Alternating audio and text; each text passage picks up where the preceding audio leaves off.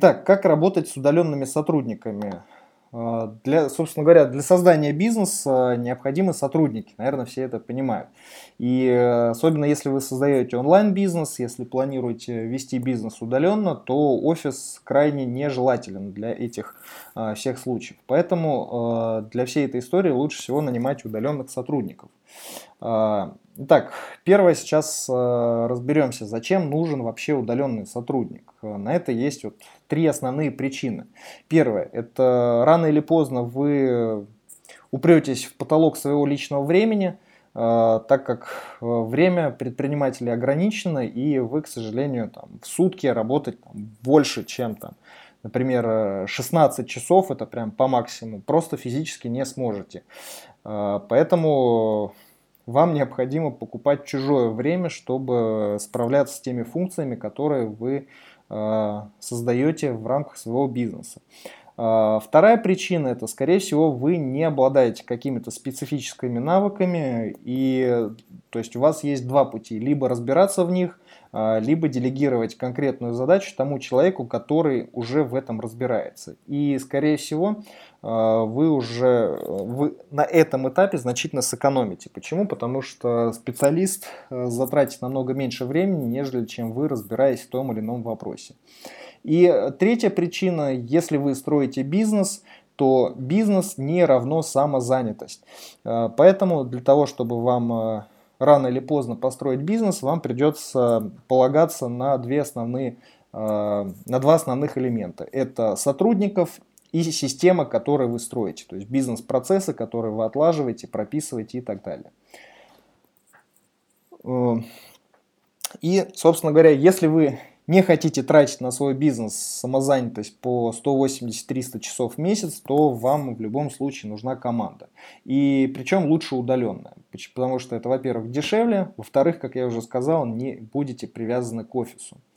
А, что нужно сделать для того, чтобы нанять сотрудников э, и э, сделать все правильно? Первое – это посчитайте вашу почасовую ставку. То есть на записях блога э, я уже разбирал, как это считается. То есть посчитайте, сколько стоит ваш час. Все, что стоит дешевле, нужно однозначно делегировать поскольку вы работаете, в таком случае вы будете работать в своем бизнесе неэффективно. А, далее определите, что вы не будете делать в своем бизнесе. То есть, например, технарские работы, подготовку отчетов, работу с контентом, звонки, сбор информации, какие-то а, э, там, поиск информации и так далее. То есть то, что вы не будете делать в своем бизнесе, не хотите, то, что вас абсолютно сильно напрягает и не нравится, можете выписать на отдельный листочек.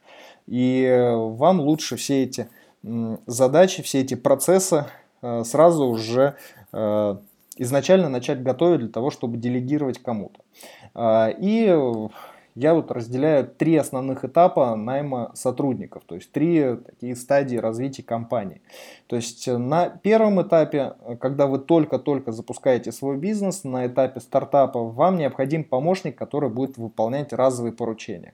Почему разовые? Потому что ваши э, бизнес-процессы еще не сформированы, вы еще сами не до конца понимаете, как работает ваш бизнес, и, соответственно, у вас появляются разовые поручения, разовые задачи, которые необходимо выполнять. Соответственно, вам нужен э, такой человек, который будет э, всегда на подхвате и готов выполнить для, для вас те или иные задачи. Желательно те, которые вы не любите или, может быть, там, не совсем до конца разбираетесь, как это делается. На втором этапе, когда вы уже более-менее как-то запустились, э, ваша бизнес-модель уже работает, вам необходим сотрудник, который будет выполнять разные функции. То есть, например, всю основную рутину, то есть там, подготовку контента, а, общение с клиентами, обработка заказов, там, заявок, а, служба технической поддержки и так далее. То есть э, все те э, бизнес-процессы, которые текут в вашей компании, вновь созданной, вам необходимо кому-то делегировать, чтобы освободить свое время для работы над бизнесом, а не в самом бизнесе. И на третьем этапе, когда вы планируете уже масштабировать свою компанию, вам необходимо построить организационную структуру вашей компании, то есть и прописать по ролям, кто должен быть в вашей компании. То есть здесь генеральный директор, здесь там, директор по маркетингу, здесь специалист по трафику, здесь у нас технический директор и так далее. То есть, возможно, какие-то роли будет занимать один и тот же человек, но вам необходимо прописать всю эту структуру по ролям и начинать э, нанимать на каждую роль по э, отдельному сотруднику, который будет сфокусирован только на определенном участке вашей э, компании. Э, итак, с этим более-менее понятно. Теперь давайте э, разберемся, как, э, как все это построить. Э, для начала нужно понять, кто вам вообще нужен. То есть, э, должен ли а, обладать этот человек э, специфическими навыками, либо это должен быть э, человек э, общего профиля, который разбирается, можно сказать, ну, не на профессиональном уровне, но более-менее таким большим кругозором и может э, выполнять достаточно об, обширный перечень задач. То есть вы определяетесь и уже исходя из этого понимаете, кто вам нужен. То есть, например, директолог, который будет настраивать рекламную кампанию, уметь работать и вести ее на уровне, э, либо это человек, который будет выполнять там, ваши разовые поручения, э, сможет технически там, подправить что-то на вашем сайте и помо- сможет помочь найти информацию в интернете. Далее вам необходимо определиться с форматом занятости. То есть это человек, который будет выполнять разовые поручения э, без э, четкого понимания, сколько э, по времени он будет занят и, и, и так далее. Либо это почасовая оплата, то есть вы договариваетесь с сотрудником, что он у вас будет работать именно на почасовой оплате. А, сколько фактически отработал, столько и э, заработал. Либо это на полный день, там, допустим, с 10 до 7, и человек должен, обязан сидеть на телефоне и отвечать там, звонки клиентов, обрабатывать заказы и так далее. А, далее необходимо определиться по способом оплаты. Опять же, если это разовые поручения, то оплата, скорее всего, будет по, за конкретную задачу. И необходимо заранее договариваться, сколько будет стоить выполнение этой задачи. То есть, если задач немного, это, в принципе, довольно, довольно э, несложно. Но когда задач э, появляется достаточно большое количество, то каждый раз договариваться о цене будет не очень удобно. Поэтому есть второй способ, это оплата по часам. То есть вы договариваетесь с сотрудником, что, например, одна, ставка одного часа будет стоить там, порядка э, 100 рублей в час, там, или там 300 или, или 400 и так далее, в зависимости от компетенции сотрудника. И вы э, договариваетесь о том, что сколько человек выполнил работу, сколько по факту э, часов работал над теми или иными задачами, столько он и получает.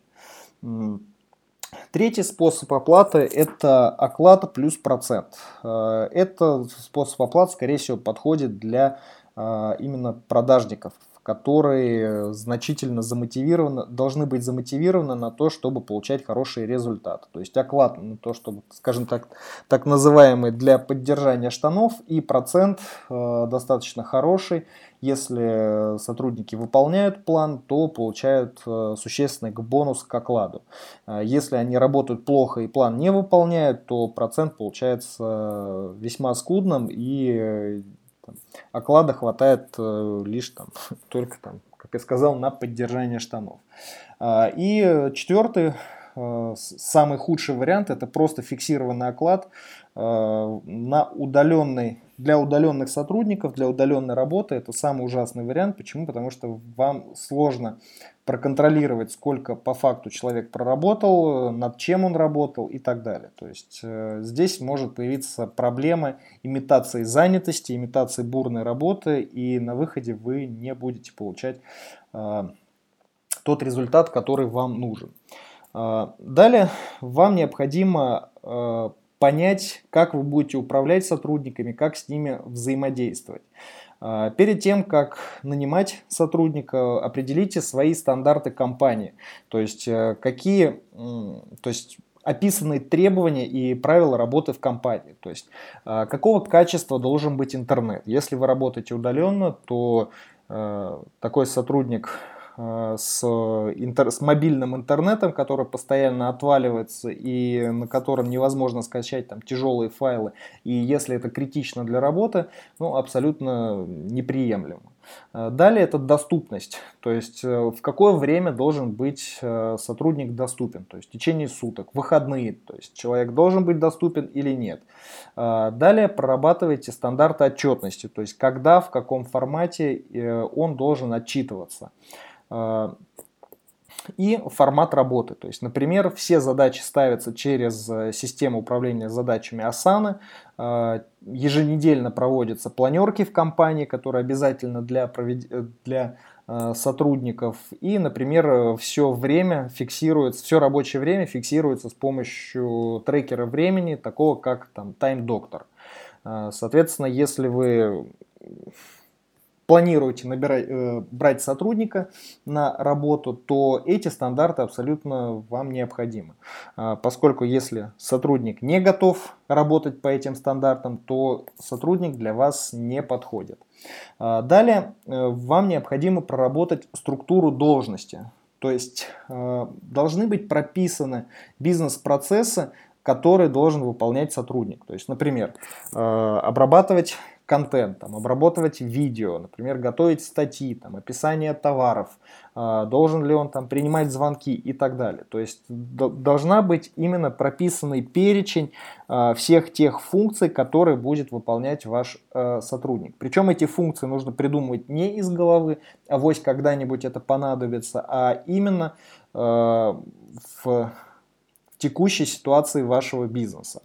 А, далее, исходя из этих функций, всех, всех остальных вещей, которые вы прописали, необходимо определить требования к сотруднику, то есть какими навыками он должен обладать. То есть необходимо ли ему знать э, HTML-код, э, и, или там навыки там, работы с э, системами там, управления контента, там, допустим, платформа InSales или там, платформа WordPress.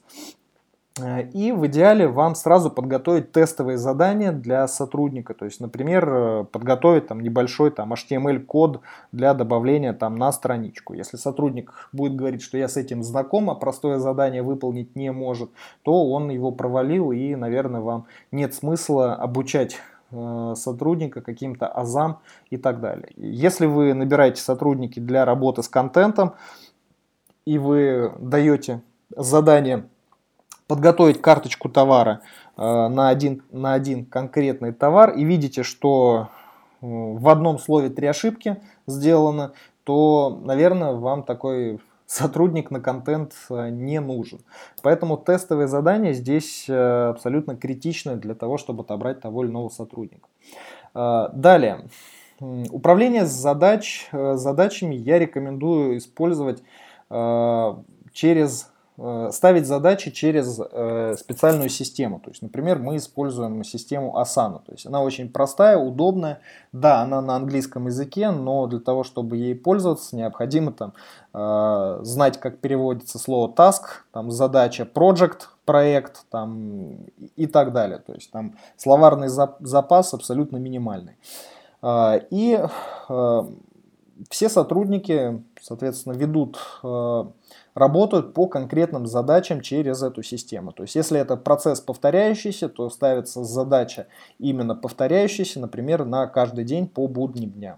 И сотрудник э, каждый день должен э, отмечать задачу выполненной, и если это разовая задача, уже писать конкретный результат, который он э, выполнил по той или иной задаче. Таким образом, вы получаете такую автоматическую систему отчетности по задачам за день. То есть вы заходите в специальный раздел, э, так называемый в Asana, и смотрите, какая активность э, была в течение дня по вашим сотрудникам. То есть все ли задачи выполнил тот или иной сотрудник в течение дня, либо нет. И э, таким образом вас все будет, вам все будет ясно и прозрачно. Далее усиливает этот инструмент такой софт, как Time Doctor. Особенно если оплата ваших сотрудников почасовая, то вам необходимо учитывать время ваших удаленных сотрудников.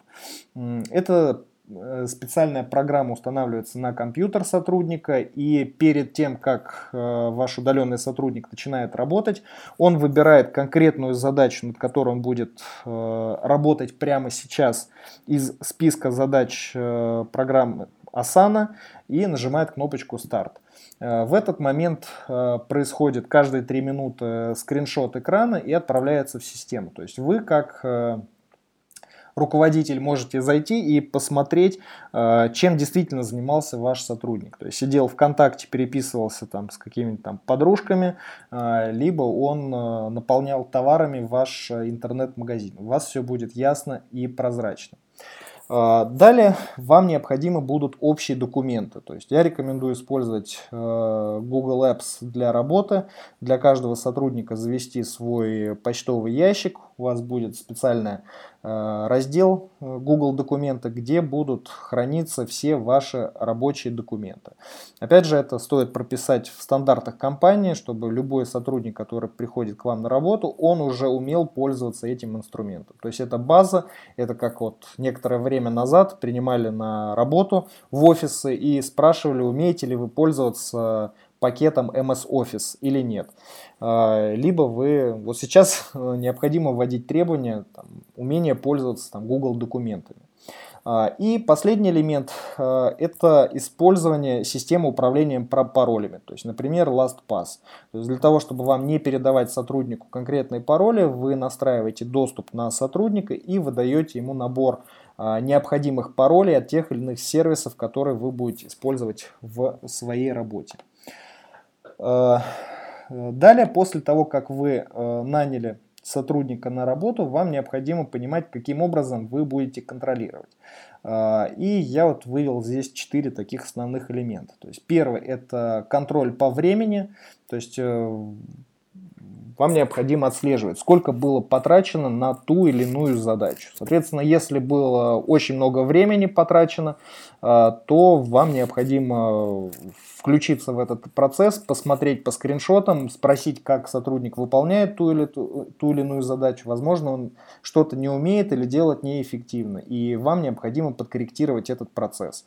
Э, таким образом, вы сократите количество времени, которое будет выполнять ваш сотрудник на ту или иную задачу.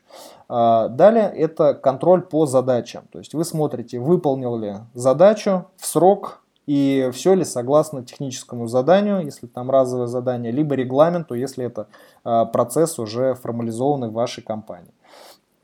Соответственно, третий элемент это по показателям. То есть, если этот отдел, где работает сотрудник, а, завязан, мотивация завязана на показатели, и если вы а, используете какие-то там ключевые важные цели в вашей компании, то вам необходимо понимать, выполняет ли он показатели или нет.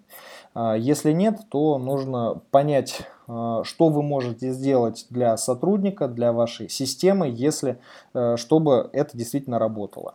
А, если у вас все идеально прописано, с этим справляются другие сотрудники, но конкретный сотрудник не выполняет их, наверное, тогда все-таки уже проблема в самом сотруднике. А, и четвертый элемент это еженедельные планерки. А, рекомендую использовать их раз в неделю, не более 30 минут по Skype или Google Hangouts. Лучше это все вести под запись, чтобы у вас был архив всех планерок и можно было а, поднять и э, выяснить ту или иную договоренность.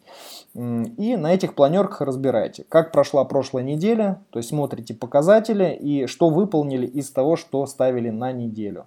А, и определяете, что можно сделать на следующую неделю для улучшения вот ваших там, основных а, показателей. А, и э, это мы разобрали, каким образом нужно контролировать сотрудников. И последний элемент – это обязанности работодателя. То есть, что вам необходимо делать как работодатель. То есть, первое, соответственно, платить вовремя и согласно договоренности. То есть, не улынивать и не говорить потом, что ну вот ты здесь неправильно сделал, мы здесь не так, так не договаривались и так далее. То есть, как изначально вы договорились, формат оплаты, смотрите, что сделал сотрудник и платите вовремя. Например, если договорились 1 числа каждый месяц, то 1 числа вы оплачиваете. Если вы не будете платить, будете задерживать или будете платить меньше, то мотивация сотрудников будет э, очень сильно падать. А, далее, это обеспечить всеми необходимыми. Э, инструментами для работы, то есть все сервисы должны быть оплачены. Если используете там э, Google документы, то доступ должен быть. Если даете какие-то сервисы необходимые для работы, должны быть пароли, логины и так далее. Э, далее это давать обратную связь по задачам. Э, если вы используете систему Asana, то, возможно, сотруднику будет не до конца понятно, как выполнить ту или иную задачу, или требуется обратная связь. Соответственно, ваша задача каждый день заходить в эту систему, если у вас нет менеджеров, которые занимаются всем этим микроменеджментом, и давать обратную связь э, по, согласно тому, как выполнили ту или иную задачу. А, и, соответственно, ставить четкие задания или предоставлять подробные инструкции для ведения работы, то есть, особенно если это касается каких-то процессов. То есть э, не из серии «наполните мне сайт товарами», а конкретно какие товары, как заполнять э, карточку товара, какие ключевые слова использовать, э, как заполнять метатеги, как заполнять, э, какого разрешения добавлять картинки и так далее. То есть чем подробнее будет инструкция, тем лучше и качественнее выполнит работу за вас сотрудник. Соответственно, если у вас нет этой инструкции, то и этот процесс будет у вас повторяться снова и снова, то лучше вам заранее разработать эту инструкцию. Итак, с этим мы более-менее разобрались. Теперь давайте подумаем, что Э, что будет, если вы так и будете работать сами? Ну, во-первых, вам на все однозначно не хватит времени, вы упретесь в потолок, и рост вашей компании замедлится, и вы просто рано или, не, рано или поздно устанете, и э, вам надоест все делать, и, и все у вас закончится весьма плачевно. Далее это на простые задачи будете тратить э, значительно больше времени, там, нежели чем э, делегировать сотруднику, который разбирается, допустим, в каких-то технических моментах чуть лучше э, вас. Соответственно, ваша стоимость часа будет значительно падать, и как следствие, то есть эффективность вашей работы в в самом бизнесе будет существенно падать. Поэтому э, изначально вернитесь к вашему показателю почасовая ставка, какова ваша почасовая ставка, и следите за тем, чтобы этот показатель у вас все время рос.